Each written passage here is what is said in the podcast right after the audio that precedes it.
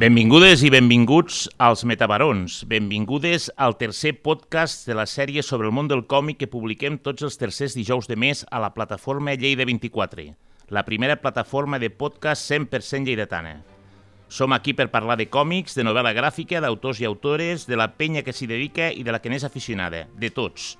Dels grans i dels petits, dels coneguts i dels no coneguts, d'autors locals, nacionals i també internacionals, d'heroïnes quotidianes, de dones i homes corrents, però també de superherois, de mons minúsculs i d'altres d'infinits, perquè això és el còmic, infinit.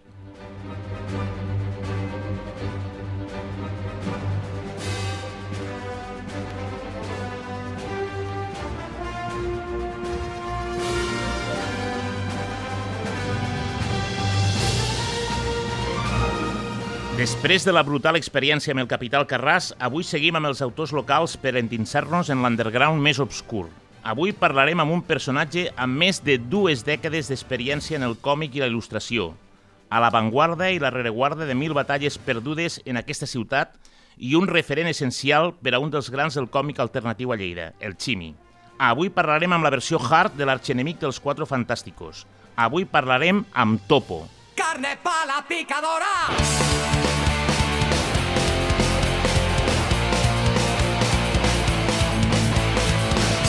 Ya tiempo que se acabó el necio sueño de una vida feliz. Nunca tendremos un salvador que nos regale otra oportunidad. Dame lo mejor que tengo que olvidar. Todas mis pellas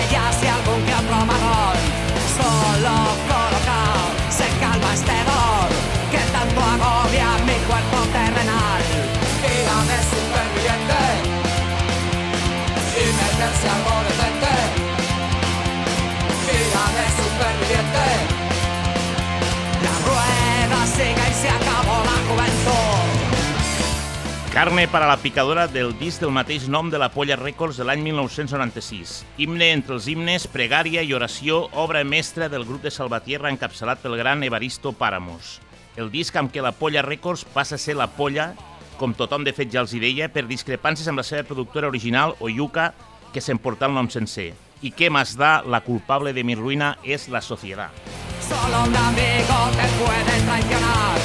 Tan culpable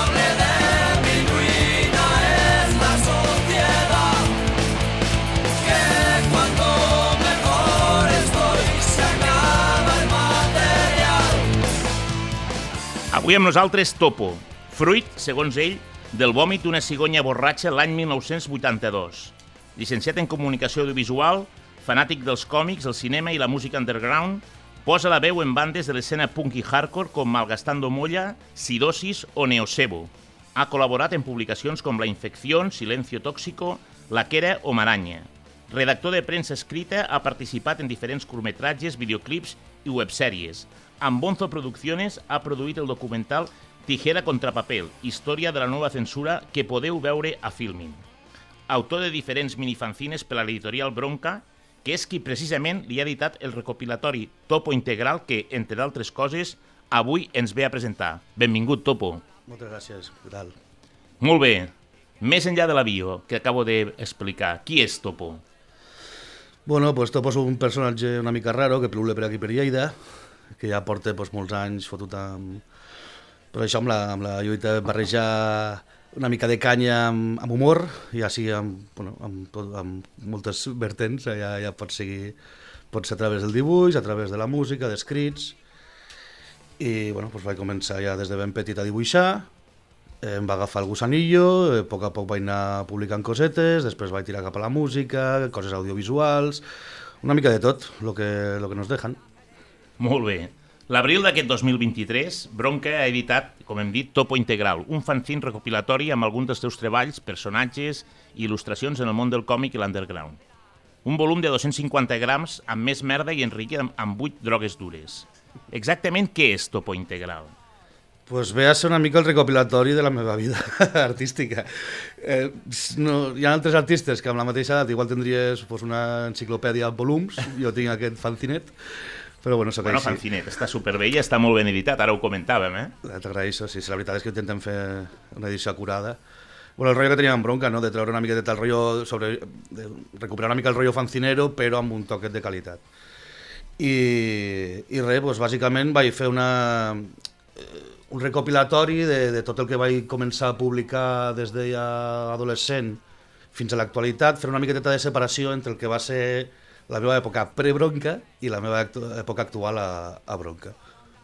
Quina, quina el, el, el fanzine Topo Integral so, s'inaugura sobre amb, un, amb una brutalitat de, pro, de pròleg que t'ha fet el Ximi, titulat Sí. Topografia. A mi, dis-me Whitney, Whitney Houston, però el, quan el vaig acabar de llegir tenia la pell de gallina. Sí, sí, ja, ja t'he dit, li, li vaig dir que em va caure una llagrimeta i tot, el cabron. Ho va escriure molt bé. És un, és un escrit, un pròleg, repeteixo, fet per Ximi, el company de Bronca, que parla una mica d'aquesta, diguéssim, trajectòria en la qual ells van anar coincidint des de, des de molt joves, des de l'any 2003 fins a l'actualitat, un poc a poc ha anat parlant, ha anat, diguéssim, Ximi coincidint amb un personatge el que defineix com el puto amo. És veritat, ets el puto amo? No, això, això li deixo al Maurinho. Topo Integral té, té una mica de tot. De fet, té, tant, té tanta tralla que al final es fa curt i tot, perquè per, com a recopilatori és, és, és una mena de, de barreja de, de, de Clar, històries. És que hi ha una mica de... Hi ha historieta de còmic, però hi ha també molta il·lustració suelta, molts, molts dissenys per a... Doncs un disseny per a una samarreta per a un grup punky, un disseny per a una, una editorial independent, coses sueltes. Eh, hi ha una mica de tot. Hi ha històries d'una pàgina, de tres, eh, hi ha de tot. Perquè aquesta divisió entre prebronca i postbronca ve Mhm. perquè el fet de bronca, diguéssim, marca un abans i un després amb la, amb la teva Sí. vinculació amb el món del còmic, amb la cultura underground, amb Sí, Ximi, bueno, la amb l'Albert... La cultura underground ja la porta eh, ja dins des de feia temps. El que passa és que, diguem que va haver-hi com una, una pausa meu, la meva faceta pues, de dibuixant, sobretot, entre l'època de pre-bronca i, i a bronca. És a dir, jo vaig estar dibuixant molt seguidament fins a doncs fins a l'època universitària, bàsicament, on vaig començar a publicar coses i tal, però després va haver, va haver una època que vaig dedicar més temps a altres coses i no em va tornar a agafar una altra vegada el gusanillo de, de l'artisteo fins que no vam muntar del tema de bronca. I llavors aquí pues, ja vaig començar una altra vegada, veient els, els companys fent i companyes fent altres, altres coses interessants, dic, ostres, pues, em va agafar una altra vegada, dic, pues, tinc ganes de tornar a fer cosetes. I vaig començar doncs, això, una altra vegada a rescatar dibuixos, a començar amb idees noves, eh, textos, il·lustracions, eh, una mica tot. Molt bé. Al Pebronca el, hi ha personatges com Vaya Petaus, Canuto, que signes com Ator, Grotesco, que segurament ara ho dèiem, potser és el teu personatge més desenvolupat, no? Sí, sí, eh, però és que quan vaig començar, bueno, jo començava al principi firmant com a Ator. Jo, jo em dic Héctor, o sigui, el meu AK és Home, ja, Topo. ja ho sabem, no, no t'ho havíem preguntat, però Sí, hi ha gent que qüestió- s'ho amaga, en plan de no, no, a mi... Ja... Jo, jo per, per discreció no t'ho havia preguntat perquè... és- A mi m'és igual. I llavors, com de petit deia Ator, pues, jo signava com a Ator. Ah. I després el Topo ja em va venir, pues, per allò, el típic que te foten les motes els col·legues i ja em va, em va agradar i me'l va quedar. I eh, vaig començar fent personatges, els primers personatges que vaig fer són els de Vaya Petaus, que són pues, un, un grenyes, un peladet i un, i un punky, que però, bueno, és molt típic de, de la meva època, de, de, de llegir els còmics de Pedro Pico i Picovena, de la Zagra, De, de fet, recorda molt l'estètica, Sí, eh? La, sí, fa, la Zagra, ja- això és així. El, els, els, el jueves de los 90, dels 80, tot això, doncs, m'ho vaig, vaig llegir molt. I llavors vaig començar aquest estil, des, de, des del, des del, la més, la vessant més punky del, del còmic, i llavors ja va sorgir el personatge de... Bueno, de Canuto és més que res un, un còmic autoconclusiu, és simplement una pàgina i ja està, de la que estic bastant orgullós per cert, perquè és dels primers que vaig fer i potser dels més currats, dels que vaig, vaig dedicar més temps. I després el tema de Grotesco sí que és el personatge doncs, que, que me l'he quedat ja, perquè me'l vaig agafar carinyo i dic, bueno, pues, de fet ara en Bronca l'he tornat a rescatar des de, després de molts anys sense utilitzar-lo. Lògicament, doncs, com que són còmics que estem parlant de quan vaig començar és fa 20 anys, hi ha alguns que els pobres no han envellit gaire bé, i llavors vaig tenir que fer una selecció i hi ha bastants de vallapetos que es van quedar fora perquè ja no, no hi havia per on agafar-los, o, pel, o pel tema o pel, o pel to. I, i el Grotesco també no començava gaire bé i després va anar, va anar millorant. Després ho mirarem una mica més perquè Grotesco, el, el ser simiesco, eh, realment sí que es veu, hi ha una evolució en el dibuix i, i en la història, però està, està molt bé. En aquesta, en aquesta, en aquesta època prebronca hi ha, un, hi ha un còmic boníssim que es diu Encuentros en la tercera paja, en la qual Grotesco entra en contacte amb un extraterrestre que en realitat ve ser una mena de versió galàctica de, de Hitler i, evidentment, que es pot fer quan hi ha un nazi al teu davant, doncs se, l'acaba menjant, Ja, bàsicament, perquè bocau, claro. no, no, no, hi ha, no hi ha res més. També veig que vas crear una mascota per la gent de Troma i la sèrie del Vengador Tóxico, ara en parlàvem fa una estona. Ets molt fan de Troma? Sí, sí, o sigui, a part de, del, pues, la meva passió pels còmics i pel, pel món audiovisual, de, de sèrie, o sigui, cinema de terror, sèrie B, sèrie Z, sempre les, versants, les, les vessants perdó, més, més eh, eh, undergrounds de tot, de tots els pals, o sigui, del cine, de, de la música, de tot. La música m'agrada el punk, el cine m'agrada de Troma, coses d'aquestes. I amb Troma sí, he sigut molt, molt seguidor i de fet encara em continua agradant. Tinc moltes, molts productes Troma i he consumit molt... O sigui, abans ho deies, no? que, havies, que havies tocat molts, moltes històries, que, havies, que tenies material... Jo abans Sí. ho deia, no? tampoc coneixia molt, però jo era molt fan, bueno, sóc molt fan de, de Troma i de, sobretot això, me recordo molt Toxic Avenger, que jo crec que és un referent per molts. Sí. Després hi ha el tema del condón assassino, Tromeo i Julieta, i sempre m'ha flipat molt el Rockabilly Vampire, perquè, perquè el rotllo Rockabilly sempre m'ha agradat moltíssim. Sí, no, no, tenen pel·lícules molt destacables. Sí. Aquesta, aque- aquesta mascota va arribar a sortir en, en algun lloc? No, això em va sorgir perquè va haver-hi com una editorial de còmics de València, em sembla que eren, que van començar a editar còmics de, de Troma. I primer van editar els originals americans i després van començar a fer propis. I dic, ostres, pues, i com que era, era l'època que acabava de descobrir el Vengador Tóxico i tal, dic, bueno, pues voy a fer un, una mascota pel Vengador Tóxico, saps? Però res, era jo molt, molt naïf i molt de quan comences. I... La mascota es diu de Toxic Chucho. Correcte. bàsicament. Ja dic, eh, mireu, mireu aquest recopilatori que Topo Integral el que té és que has d'anar pàgina a pàgina, perquè clar, és com una mena de, de trajectòria, petites pinzellades de tot el que has anat fent. És una Macedònia. Exacte, mira, la paraula és, és Macedònia, perquè passes dels pet, vaya petaus al començament, Canuto nace, el Canuto que és tota la història de Canuto, però clar, fins i tot l'estil hi ha una certa varietat, vull dir, però es veu això, no? que una miqueta que toques, toques com a molts pals. Toques també el tema del collage, amb il·lustracions molt potents, que també hi són, políticos, cures hinchables, metal d'esquadra... Sí. Això va sorgir arrel de la publicació de la Quera. No sé si vols parlar ja del tema. No, des, sí, guardat, després parlarem de la que era, sí, sí. Va. Perquè va ser més que res que li vaig parlar... Bueno, con- coneixíem l'Hermengol i tal, em va contar amb mi per la publicació, però li vaig fer com uns dibuixos i no li van acabar d'agradar. I jo per aquella època tenia com un blog molt, molt, molt, molt friki, molt, molt de sèrie Z també, de, pues de pen, on penjava textos molt punkis i, i gifs d'aquella època, saps? Hòstia, pre-gifs, no? Sí, has sí, dit. sí, allò era, però en plan, uau, mira que novedat, saps? I, i arrel d'això hi havia, doncs, tenia com petits fotomuntatges amb els meus eh, escassíssims coneixements de Photoshop i allò li va agradar més. Diu, "Ai, hosti, per què no fas un fotomuntatge d'aquestos per número? Dic, vinga, doncs pues, pues dale, anem a provar. I li vaig fer un parell d'exemples, li van agradar i aquí, bueno, vam estar bastants mesos, però aquí hi ha pues, dos o tres, que, sí, un que, tastet. que serien, a- aquest, aquest Exacte. el papa en casa presenta Exacte. cures hinchables para niños insaciables, Sí, a, que això es va publicar, que era? Eh, correcte, sí, sí. Jo pensava que, Perquè no ho que, recordo, pensava perquè que aquest- a tirar, però de fet va ser el primer que em van publicar, sí, sí. I això de metal d'esquadra? Bueno, això va ser en l'època de... Pues de eh, batudes que va haver-hi dels Mossos i tal, de manifestants, i vaig dir, pues bueno, se, se van de gira los Mossos, dic, bueno, vaig fotre així en plan un cantant, sembla que és el de Manowar que vaig agafar, Se ho sembla, i sí, vaig fotre sí. un, un gorro de... De mosso, una de mosso, porra. una porra, i vinga, Ara, vinga, arriba esos puños. Ahí està. I surten pues, els punys amb les grilletes i tal. Molt bé. Al postbronca, es repe- mm, això seria la part prebronca, al postbronca mostres els teus minifanzines, que com ja hem dit, també els va editar Bronca, Sí. torna grotesco, simiesco, ara adaptant el conte de Blancanieves, que l'he trobat absolutament espectacular. el personatge, el personatge ja està, ja està més elaborat, eh? Sí, sí, sí. A veure, és la...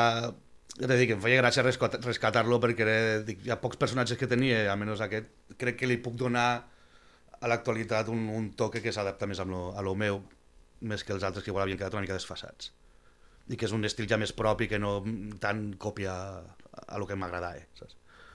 I llavors hi ha una història superpotent en la qual el, tota l'estona hi ha una sèrie de referents al Ximi que no sé, ara ens expliques i tal, que és això del Topo Origins, Sí, que queda una mica així com amb ganes de veure com, com acabarà, si és que té una, continu una continuació això. ja veurem, ja veurem si hi ha continuació. Això va ser, bueno, com amb, amb Bronca vam començar a fer, el primer que vam editar són minifanzines, que són fanzins petitets, era com una fulla doblada, i era com un còmic en format, eh, pues, té cap amb una mà. Sí, sí, són molt petitets. Pels que no ho heu vist, són realment quasi això, una, com, una, com una mà, una palma més petitet. Correcte. I això van començar doncs, el, el Chimi i el Candon, que són una mica els cofundadors de, de Bronca, i van començar a fer minifanzis, van crear com una espècie d'univers propi, pues rotllo el multiverso de Marvel que tant t'agrada, doncs del palo, però hi ha un univers propi. I llavors ja era dins de Bronca, amb la gent de Bronca i tal. Llavors hi ha pues, el, diferents orígens de personatges, pues, com el Cammon o el Chimi, hi ha la mort també de, de tots, o sigui, tots han mort, els minifanzis, la mort de Chimi, la mort de Topo, la mort estan tots allà. Això està explicat amb algun minifanzin? Ah, hi ha minifanzis de, sí, sí, la mort de Topo, i de fet hi ha alguna, algun tros que és una mica autobiogràfic. I, i res, llavors, doncs, quan me vaig, vaig llançar a fer el primer minifanzi, vaig dir, va, doncs fem un Topo Origins, llavors vaig ja incluir, eh, eh, ho vaig colar dins de l'univers aquest i colant també doncs, a, altres personatges com el Calmon, el Chimi. Clar, que surten constantment, sobretot el Chimi en, en aquest top Origins. Que aquí la gràcia és que, que jo intento contar el meu origen i entre aquests dos pallassos no paren d'interrompre. Tota l'estona estan allí i al final és com si... És que volen bon protagonisme, no sé, són molt egocèntrics, no com I, jo. I, que... Des... Jo que també he vist, he vist el treball, també el, el recopilatori que va fer de Bronca Chimi i tal, hi ha com una obsessió amb donar vida a coses que traieu del vostre cos, que després eh, es crea una mena de vincle és, és molt curiós, perquè aquí a tu també et passa el mateix, no? Que no sí, sé si no sé. acabes com a... Bueno, de fer que és una mena d'ésser i tal, que estableix un vincle paternofilial amb tu, no acaba de quedar massa clar sí, si és amor, ser... si és odi... Sí, si és... això ho hauríem de parlar ja més amb algun professional de, de la psicologia. psicologia exacte, jo no, no sé, jo sempre he tingut una, una espècie de filia rara amb, amb les excrecions. I... El, el, el, el còmic de, del Ximi igual, també treu una, hi ha una sèrie, un monstre que treu de, de la seva orella i sí, tal, i després sí, sí, allò sí. també provoca amb aquest multivers hi ha una sí, mena sí, de galactus, en fi, i llegint el teu vaig pensar, mira, també estem en aquesta història. Estat una miqueta ja... Saca lo que tienes dentro. Sí, sí, sí, la veritat és que sí. Però és, és amor de pare, al final, com, com dius al, al còmic. Bueno, és una mica d'amor-odi, també. al final se'ls agafes carinyo. Sí, sí, està, és, és diguéssim, no sé, eh, jo ja t'he dit, és, és, eh, això del Top Origins és el, el final del, del fanzine una mica, abans d'entrar al, al text final, i és una mica el que te queda amb ganes de dir, no sé, a veure si ens explica una mica més, perquè a més el personatge extern et, ets una mica tu, uh mhm. -huh. però el personatge intern, aquesta mena de, de, més com si fos un gos, com si fos... És, és el personatge... Perquè jo vulgui entendre, és el, realment aquest és el topo, no és el topo que dibuixes que s'assembla més al topo que tinc davant. Clar, clar, sí, és com el meu alter ego, no? És el, el topo amb ja, pues, eh, com se diu això? Em sortirà la paraula antropomòrfic, no? Sí. El, doncs això, és és ja com més caricaturès, més, més personatge, igual que el Catmon, el pobre, no té aquesta pinta de, de furullo ni... No. Però són una mica els alter egos.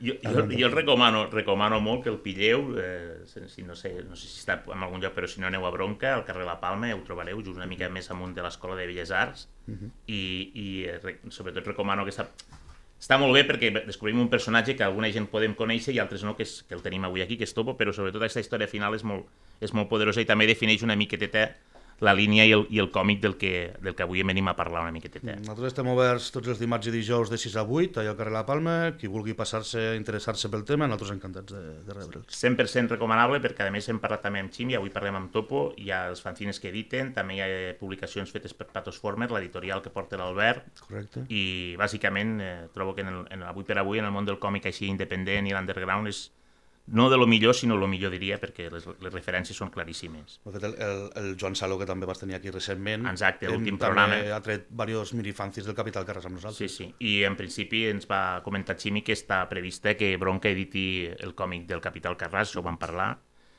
Topo Integral acaba amb, amb un text d'homenatge, és una cosa és una, bizarra, bueno, no? El text es diu homenatge i en principi eh, Topo, el personatge, explica una mica... Primer entens que és una mica expliques la teva vida, però arriba un moment ja que, que, que dius lo què? Va, aquí vull matitzar una cosa. Això, bueno, això la, la idea era fer una revista de bronca. Una idea que encara està allà, però està una mica estancada. Eh, llavors, per a la revista vaig fer algunes il·lustracions i també vaig fer algun, algun, bueno, vaig fer aquest relat. I llavors encara que sembli que sigui del topo, no és ben bé així. De fet, no, no dic en cap moment que sigui jo. No, no, no ho o sigui, dic, és, és veritat. És, encara que parli en primera persona, no, no, no és el topo. Però sí que, lògicament, hi ha coses autobiogràfiques. No tot, perquè vaig voler jugar una mica amb això. Amb una idea de, en plan, ara que hi ha tant revival de coses de les 80 i de coses així, dic, imagina't que d'aquí 20 anys pues les merdes que no, que, que, que, dius, que passen desapercebudes que hem fet ara, pues imagina't que la peten, pel que sí. I, i com, com ho agafaries i tal. Llavors pues, faig com una mica de, de trajectòria d'aquest personatge, que sí que és una mica paral·lela a la que he tingut jo, però afegint coses que són totalment inventades i modificant d'altres per no que sigui, perquè no sigui tan, tan seriós. I, i bueno, ja amb el final que no vull desvelar. Que és... No el desvelarem al final. El text, el text repeteixo, eh? Primer comences llegint i dius, mira, està fent ara una mena de a, a la, a la... i després te'n dones compte que, eh, no sé, els, els universos paral·lels se creuen o ja... Et perds una mica, però sí que entenc que la teva vida, la teva afició als còmics autòctons i les històries més underground, això és real. Sí, correcte. Parles del costumisme, el terror, la sàtira político-social, això Sí, també. sí. Parles de... Bueno, parles... El text parla d'un personatge en el qual organitza la seva vida com un trípode entre el còmic, la música, el punk i el cinema underground. Ahà. I després ja entres amb el tema del gore i després parles, ja està el tema porno independent i tal, que Sí, aquí... això ja és un afegit que ja puc assegurar que no, no he participat en cap tipus de producte d'aquest estil, però bueno, bueno, va ser... És, és, és, bo, és per, boníssim. fer, vaig ficar, per ficar una miqueta de, de, un toc d'humor, vaig colar un parell de pel·lícules amb noms curiosos. Sí, ara els direm, però i no hi ha una pel·lícula sobre Grotesco el ser simiesco. No, no, encara no. Que seria- Est- Està en projecte. Que és... I lo de la, la, ja parles també durant el pel·lícula, es diu Langostinos Asesinos, Sí, sí, sí. Parguelas versus Poligomas, The Movie, o el musical Cantando bajo la mierda, que, que m'ha semblat... I després sí, entrem en el tema porn, però que hi ha dos títols boníssims. Les locas aventures de les monjas de clausura, que això sí que és un clàssic del cinema Sí, dels sí, 80. sí, sí, és un guinyo. Del cinema porno dels 80, tot eren les monges, el que, interior d'un convento i tal. Sí, sí, sí. Però després hi ha una que és La maldició de l'escroto garrapiñado 3. És la trilogia, sí. sí. És la tilo- I, I, clar, jo, ara, ara ho, ho hem parlat i descobrim que aquí hi ha una mica de literatura fantàstica, és a dir, invenció, però és molt curiós el títol perquè si realment això fos veritat, hòstia, és que era per veure l'1 i el 2 i a veure l'evolució. Té tirons, sí, sí. Bàsicament, repeteixo, eh, al final del còmic es tanca, es tanca en un text en el qual el personatge, una mica que recopile els, els seus treballs en el món del còmic i la il·lustració, ens narra una mica aquest final, en el qual no, no desvellarem, però eh, sembla que, bé, diguéssim, parla d'u- parla d'una trajectòria entre real i inventada. És veritat que parles molt de que ets una persona que ha tocat molts pals. I que... Ho intento, ho intento. Com... I el resultat, eh, segons el que diu aquí, és que no acabes aprofundir en cap pal, amb major o menor, amb major menor èxit, però sí, vaig intentant fent coses. El, pa- bueno, ja en... Clar, el que et deia, jo porto molt de temps i no he acabat mai de dir, pues, dedico el 100% del meu esforç, del meu temps lliure, lliure amb aquest pal. O sigui, no, he, no estic tota, totes les hores dibuixant, ni estic totes les hores escrivint, ni estic totes les hores pensant en productes audiovisuals, me va a ratxes. I al anar a ratxes a fer diferents coses, pues igual no, no arribes mai a aprofundir del tot amb, amb una però, bueno, és que pues, si m'apeteix i fer-ho, doncs, Clar. pues, tirar pelante. Això. Clar, en, el, aquí als Metabarons parlem essencialment de còmic, però clar, no és la primera vegada, també ens ha passat amb altra gent, però sobretot em, em va passar molt amb, amb, amb el Ximi i ara amb tu, perquè al final és una mica aquesta mena de, de, para, de mons paral·lels en els quals no només dibuixeu còmics, sinó feu moltes altres coses. Una de les coses més interessants, i ara farem, farem un petit parèntesi al tema del còmic, és que ets el productor d'un documental Tijera contra papel, història de la nova censura, que avui per avui està penjat a Filmin. Correcte. Aquest és un treball molt potent, explica'ns una miqueteta Bueno, pues aquest, dins de les coses, dels pals que he tocat, aquests dels, que, dels productes que estic més orgullós. Això és una idea que teníem, tinc un, un col·lega a Madrid, que es diu Gerard, que és d'aquí d'Alpicat, però que va anar a viure allà, va estudiar direcció de cine i tal, i amb el que hem fet, hem col·laborat amb molts productors audiovisuals, amb les seves productores i, i així. I llavors va sorgir un projecte que va comptar amb mi, perquè com que sabia que jo venia del món del punk, eh, la idea era fer una mica de rotllo documental del rock radical basco. Què passa? Que, a part de que va coincidir que van sortir diversos productes sobre això ja, Hi ha uns quants de penjats. sobre clar, això. en aquell moment encara no, però ara ja està bastant saturat el tema. Eh, I just va coincidir amb el tema de, de, la, de la llei Mordaza, on doncs, van fotre a la presó a diversos artistes, al cantant de Defcon 2, al Titiriteros, eh, el van denunciar el Ximi, bueno, moltes històries, i van dir, escolta, pues, tirem cap aquí, que és un tema prou interessant, tenim prou material, i, i collons, que, que volem que això que se sàpigui, que tingui difusió. I llavors vam decidir a gravar diversos eh, grups de música, trossos d'actuacions perquè es veguessin les lletres, que els propis grups de música ens expliquessin, bueno, grups de música i artistes, perquè surten des de actors, cantants, eh, periodistes, sí. surt de tot. Tota gent reprimida en el, pel, pel, pel contingut de lletres... Eh, bueno, Correcte. Tot. Qualsevol tipus d'acte doncs, que expressessin la llibertat d'expressió, depenent de quin pal toquessin, doncs, eh, mal. I llavors, doncs, eh, això, vam entrevistar molta gent, ens expliquen les seves eh, vivències, vam fer com unes reconstruccions també per fer una miqueta més amb el documental i bueno, va quedar una cosa molt xula que, de fet, hi havia tant material que inclús ens van plantejar de fer una, una sèrie documental, però finalment vam fer tisoretada i vam fer... Mira, mai millor dit. I, I vam acabar traient un documental de dues hores i la veritat és que ja no ho hem presentat, ha tingut bastant d'èxit i ens ho va agafar a la Filmin i allà està per poder veure. Eh, té bastanta bona nota, bastanta bona acceptació, la veritat és que jo estic molt content amb el producte final, és un producte que crec que té qualitat i que, i que diu tot el que volíem dir. Que això és molt important. Uh -huh. I, bueno, i per ahí, ahí està pel que vulgui veure. La, la veritat és que, és que desgraciadament eh, és un tema en el qual estem immersos, vull dir, avui per avui la cultura i qualsevol expressió eh, bé, ja sabem que hi ha com una mena de cànon de la correcció i tal, que s'ha multiplicat per cent i uh -huh. vas al jutjat i, i, vas al, al, i pots anar a la presó per dir i fer qualsevol absolutament xorrada o no, és igual, facis el que facis, realment el concepte de repressió és, és moltíssim i qui anava a dir que i ara, i ara només parlo de músics, aquests músics de tota la vida han fet música, sí, que, no, que s'hagin de veure els mateixos S.A., el mateix Fermín Muguruza, el Defcon 2, tota aquesta gent reprimida per, per cançons, per històries musicals, per, per cultura, és, és molt bèstia. Jo flipava, eh, perquè veia grups de música, per exemple, als 80, cantant i deien unes atrocitats pues, per, per a mi positives, no? però que volia que, que deia qualsevol cosa i agafava endavant, i ara, per exemple, hi havia un cantant de... Hi havia un grup que es deia Piperrac, Piperrac, sí. Que ara està el, el cantant pel seu compte, es diu Josecho Piperrac, i, pel, i Piperrac va cantar moltes coses als 90 que tela. I ara va tornar, va treure una cançó nova que parlava de la Guàrdia Civil, un tema que podia haver sigut de fa uns anys i que inclús dels més suaus, i el van denunciar. Va dir, o sigui, és, que, és que ara, o sigui, bueno, cap endarrere com els, com els crancs. Sí, sí, vull dir, hi ha, hi ha una sèrie de grups punk eh, que tenen cançons, eh, ara, Deia, llegia que tornaven, tornaven a actuar aquella de les distorsions, recordo del, del primer disc, Home. cançons que, que, que parlaven, no sé, recordo bueno, una parlava d'uns policies que vivien en un pis de dalt i tal. Sí, sí. Totes aquestes mogudes, eh, ara realment penses, és que això ho fiques a damunt de la taula, de fet, el teu collage aquest de, dels, dels capellans, se, segons, segons segons sí, sí. El, el punt de, de difusió, eh, no ens enganyem. Vull dir, ja, ja tu en aquella línia vermella de... Aquesta de político. político no... Si n'hi ha un altre que és, és polític, es veu el Rajoy i el, el típic disparador d'allò que tira al plato, però tira al político.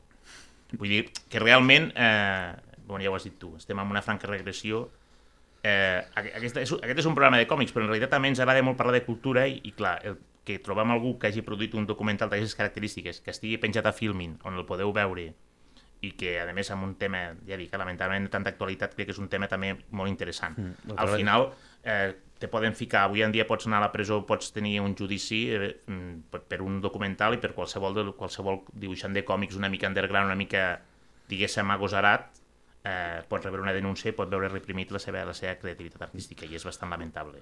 El que et deia, que t'agraeixo que li donis difusió, però és que és això, o sigui, jo el que et deia abans que sempre m'agrada barrejar humor amb, amb canya social, eh, hi ha coses que són realment importants, són temes importants i que, i que val la pena que la gent doncs, estigui al cas d'això. Ho hem dit sempre que la llibertat d'expressió s'exerceix de baix cap a dalt i no l'inrevés, i ara aquí algú, des de fa molt de temps, està decidint el que es pot dir i el que no es pot dir. I a més amb, amb les armes i les eines que tenen ells, que són els, la policia, els tribunals, repeteixo, aquest recopilatori topo integral eh, se, se, és un recopilatori molt poderós, molt potent, curt, se fa curt, perquè Uh, havia de varios, amb, amb tota la teva trajectòria podríem omplir diversos me sembla que podríem omplir uns, però és veritat que segons qui, qui l'agafés ja podria començar a, a retallar, a criticar i segons com seria, seria molt... En fi, eh, repetim, eh, Tijera contra paper, història de la nova censura, que podeu veure a Filmin, amb Bonzo Producciones, produït per, per Topo, és una d'aquelles coses que també no ens podem perdre i hem de seguir reivindicant perquè avui per avui, si no ho fem nosaltres, no sé qui ho farà. Ai, ai. Um, eh, anar acabant. El tema que era, que d'abans n'hem parlat una miqueteta. Va, sí. ser una, va ser una cosa de la que era el Semanari Satíric de Lleida, és un sí. projecte molt currat i molt interessant, uh mhm. -huh. que es va fer en aquesta ciutat i aquí vas col·laborar. Sí, això van... Es van juntar doncs, diversos eh, humoristes gràfics bastant coneguts, bastant veterans d'aquí de Lleida, i van començar a contactar doncs, amb, amb altres eh, dibuixants d'arreu de, de, de Catalunya i del món en, en general. I també amb artistes locals. El tema, o sigui, la, la temàtica sí que era bastant local, de, bastant de política de Lleida i catalana, era, era, era una revista satírica. I te trobes des de, texta, de textos satírics a fotomuntatges, a còmics, i ahir vam coincidir doncs, diversos artistes i de diferents pals, i entre ells també està el Ximi, per exemple, i està l'Armengol, està eh, doncs, el Balasc, eh, no sé, va, va participar la Zagra, el CAP... Sí, molts, sí, sí. molts, aquests molts, el recordo. De fet, era, era molt curiós perquè hi havia gent clàssicament de Lleida, sobretot l'Armengol i tal, amb, amb gent de fora i vosaltres, clar, gent clar. que podies conèixer, sí, de, de, de, el, que, el que dibuixa el còmic al diari Mundo Deportivo i el que dibuixa els jueves i, sí, sí. i un artista internacional de cop del Colen allà també i orgullós de compartir pàgines amb aquesta gent i jo doncs, cada, cada número que treien feia un, un fotomuntatge i, i la veritat és que molt, molt content amb aquella experiència perquè a més el veure que per primera vegada, eh, primer que per primera vegada em recompensar econòmicament per un producte que havia fet jo. Això, sí, això també m'ho d'anar a preguntar, perquè al principi la Quera neix com una, diguéssim, un producte, entre cometes, professional. Correcte, o sigui, bueno, va ser una, una revista que es va vendre als quioscos i, i, i no només aquí a Lleida, també a zones de Tarragona i d'altres parts de Catalunya i amb, amb un format eh, gran, de, a color, o sigui, està currat el producte. I va durar bastant, pel, pel que és la naturalesa del producte que era tan local, va durar bastant. Eh, finalment, al final, doncs, no, ja no, no va tirar cap endavant, va, primer va passar, primer setmanal, després va passar a ser mensual, i després ja va desaparèixer, però eh, l'esperit de la que era ara l'ha agafat la Maranya, que és la versió, com si diguéssim, digital, com la transformació digital de la que era, és com una revista digital que continua fent, doncs, eh, eh, humor satíric sobre la política local. És una publicació en la que ja vaig col·laborar també al principi, però un cop em vaig posar dins de bronca ja em vaig entrar més en bronca i ja vaig... estic una miqueta ja més separat d'això. Per alguna raó? O era incompatible o massa coses? Sí, però o... el que et deia, com que toco els pals i tampoc no sóc un tio hiperactiu, o sigui... no ets veure, un tio hiperactiu. No, la, jo, a veure, jo el meu temps lliure soc molt, per mi és molt valiós molt. I, i, la, i procrastinar també m'agrada molt. Llavors, jo disfruto molt de, del meu temps lliure i no tinc per què ser productiu per a disfrutar-ho. Llavors, eh, a vegades, doncs, eh, dic, escolta, ara quasi com que està... Eh, quan sents ja com l'obligació de fer cada X temps una cosa i ja no es, te dona tant el gusanillo, dius, per forçar les coses no... Prefereixo, prefereixo dedicar un altre... O sigui, ara, ara tinc més ganes de fer una altra cosa, faig una altra cosa, doncs ja està. Ara parlem una mica futur, però dic, ho entenc, i co però costa perquè, quan, repeteixo, quan veus topo integral veus que hi ha tantes coses i tants pals mm. que penses, pues el tio realment eh, és que deu ser hiperactiu. No, deu fer moltes coses. És tot el contrari. I resulta que no. Soc un tio molt tranquil, molt, molt calmat, molt... No, dic, o sigui, igual te trec, una co te trec un còmic avui no te trec res d'aquí fins d'aquí un any, però igual entremig pues, t'he tret una cançó amb el grup o t'he tret una, una altra, un curtmetratge o qualsevol cosa. Però tu et consideres un referent? Jo no, referent ni exemple per a res, al contrari. No, no, exemple ja, exemple no, però com a referent, perquè no només amb el Ximi, sinó altra gent sempre surt bastant el teu nom i tal, i no sé... Bueno, soc una mica la mascota, no? el, to, el topillo. Sí. Ai, pues, ah, vist, vist així.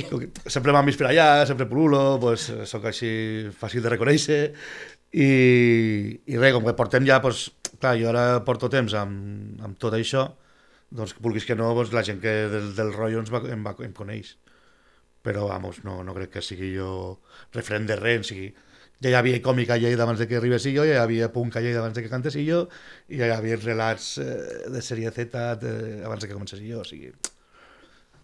Jo, jo mamo de lo que... De lo que bueno, sí, lo una que, miqueteta. O sigui, jo mamo del còmic underground, i mamo de la, de la, de la música punk dels 80 i són coses que ja, que ja venen fetes, o sigui, jo he seguido por ahí, però no és que sigui referent de res.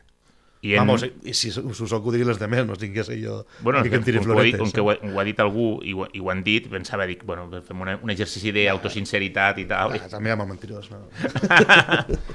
Va, projectes de futur. Tens alguna cosa al cap o ara de moment... Ara, el pròxim, estem gravant un videoclip d'un dels dos temilles que hem tret de, de Neosebo, del grup on estem ara, I a nivell de dibuix i de... de bueno, de dibuix no, de, de relat, ara amb Bronca estem preparant un, una antologia de relats. No vull donar gaires pistes encara perquè ja, ja ho trobarem, però bueno, inclouré un relat meu dins d'aquesta antologia.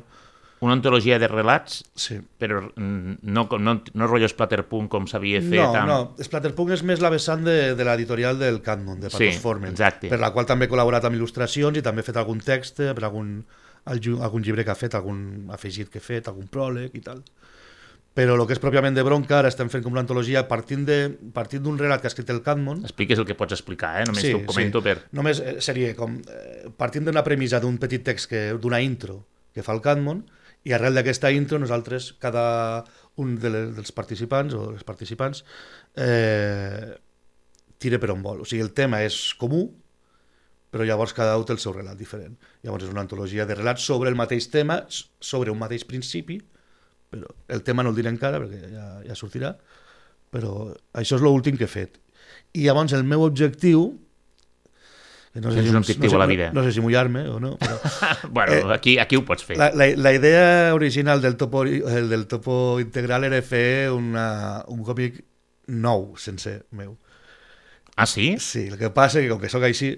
un al còmic final- nou, què vols dir? Amb, amb algun Total, total, tot de material inèdit. O sigui, inèdit me refereixo a nou. Però-. Això, aquí hi ha material inèdit, però és, és reciclat. O sigui, és, és, Sí, és són una, coses que ja tenia fetes que no havien sortit publicades. és una trajectòria, però a nivell així, rotllo Topo Origins o amb algun altre personatge? Bueno, ja t'he dit, que diguis el que puguis dir, no... No ho tinc clar encara. O sigui, jo més aviat el que a mi que m'agradaria és fer una cosa llarga, perquè no he tingut mai una historieta que sigui més llarga de tres pàgines, que és, una, de fet està aquí inclosa. A mi el que m'agradaria fer és un, és un volum sencer d'una història completa. Clar, quin tema faré, com ho faré, ho faré... Sigan atentos a sus canals. Sigan, sí. Siguen atentos. Sobretot, eh, si ho fas, eh, est- estarem molt atentos perquè és molt, és molt interessant. Perfecte. Escolta, per anar acabant, sempre, de, sempre, sempre demano als convidats eh, algun, algun còmic que recomanar i eh, algun autor o autora que, que, que en aquest moment t'agradaria posar sobre la taula perquè la gent també en tingui informació. Sí. Bueno, primer començaré com l'han cap a casa, no? Tiraré una miqueteta de bronca, recomano doncs, al, al senyor Joan Saló i el seu Capital Carràs, recomano a eh, el Ximis Bronca de Ximi, que és un recopilatori dels còmics que va fer, dels webcòmics que va fer, que és una edició bastant xula, tot color. Per cert. Xulíssima. I brutal. Després, sí, sí, sí. Després, doncs la novetat que hem tret aquest mes de, de la Sílvia Fernández, de La Descarriada, Hem de parlar amb, amb, amb Angriangi, ella. que també és molt, molt xulo. I després ja, doncs, eh, a veure, jo recomanaria... Per una banda, doncs clar, jo, jo he begut molt dels còmics underground, sobretot català, de, de, això, de, de la Zagra, del Pedro Pico Picovena, Makoki, del Víbora, tot això. Però després, ara, l'últim que he adquirit... A, a mi, o sigui, així com de petit sí que he tingut algun còmic d'aquestos de superherois, típic de Marvel, DC, un còmic de Batman, un còmic de Superman, un còmic de tal. Mai he sigut de... I tampoc mai m'he pogut permès de col·leccionar gaires eh, còmics d'aquest tipus. I ara, bueno, fa relativament poc, l'he agafat el rotllo amb tot això dels, dels els herois com els plasmen ara, que ja no són los seres perfectos que havien, sinó que són la majoria uns fills de puta, eh? perquè, és, perquè, és, perquè és que pràcticament seria la realitat si, si fos així. Eh, doncs llavors, eh, The Voice és un... El, bueno, quasi tot el que fa el Garcenis m'agrada molt. The Voice. The Preacher, The Voice. Eh, Boníssim, sí. Invencible també està molt bé, de, també de, de superherois.